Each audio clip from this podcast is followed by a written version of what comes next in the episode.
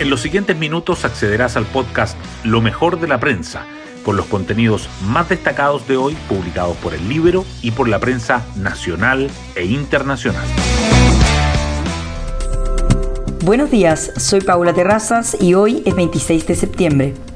Complejos momentos pasa el actual proceso constitucional con la baja adhesión ciudadana. La posibilidad de un triunfo del rechazo avanza y preocupa a los partidos el analista político Pepe Auth señaló para El Libero. Tengo alguna esperanza todavía de que la clase política le baje el vértigo de lo que significaría un fracaso, porque aquí no se va a salvar nadie.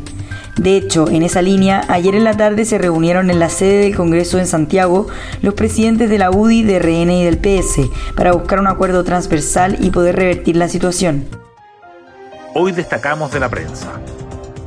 Consejo Constitucional aprueba disminuir los escaños de la Cámara de 155 a 138 y rechaza norma transitoria de paridad.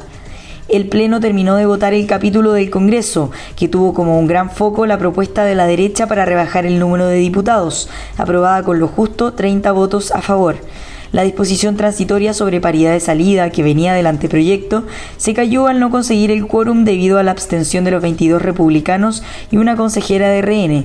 En tanto, los presidentes de la UDI, RN y el PS se reunieron buscando encauzar el proceso constituyente. Presupuesto 2024. Gobierno pide llegar a un acuerdo y oposición alista una ofensiva fiscalizadora el trámite del erario fiscal es visto como uno de los más complejos de los últimos años, pues estará marcado por las exigencias de mayor control y transparencia en el uso de los recursos públicos tras el llamado caso convenios. Para enfrentar esa complicación, la moneda prevé enfatizar nuevas medidas en materia de transparencia y fiscalización del gasto antes de enviar el proyecto al Congreso el viernes.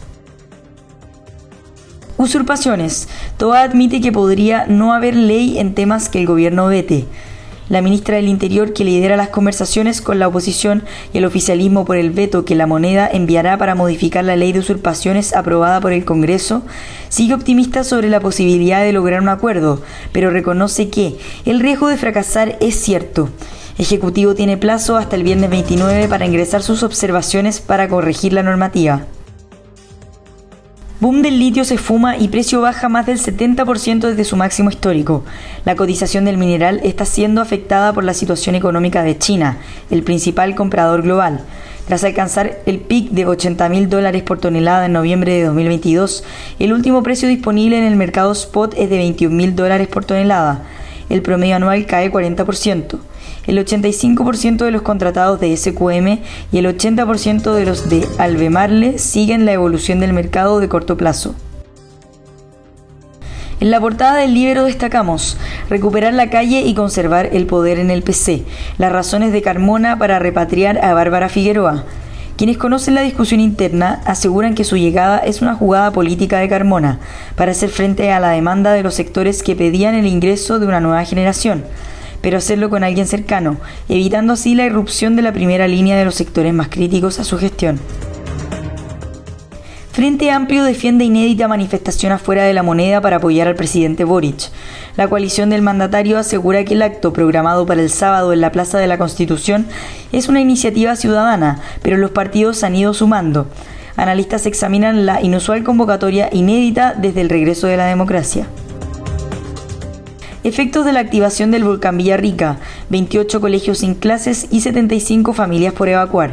Autoridades decretaron alerta naranja para varias comunas de las regiones de la Araucanía y los ríos, donde las clases permanecerían suspendidas al menos hasta mañana.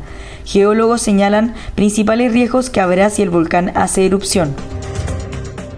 Metro abre nuevas estaciones de la línea 3 y alista extensión de línea 2 el presidente inauguró tres nuevas paradas de la línea 3 que reducirán el tiempo de traslado desde la Plaza Quilicura al centro de Santiago a 20 minutos.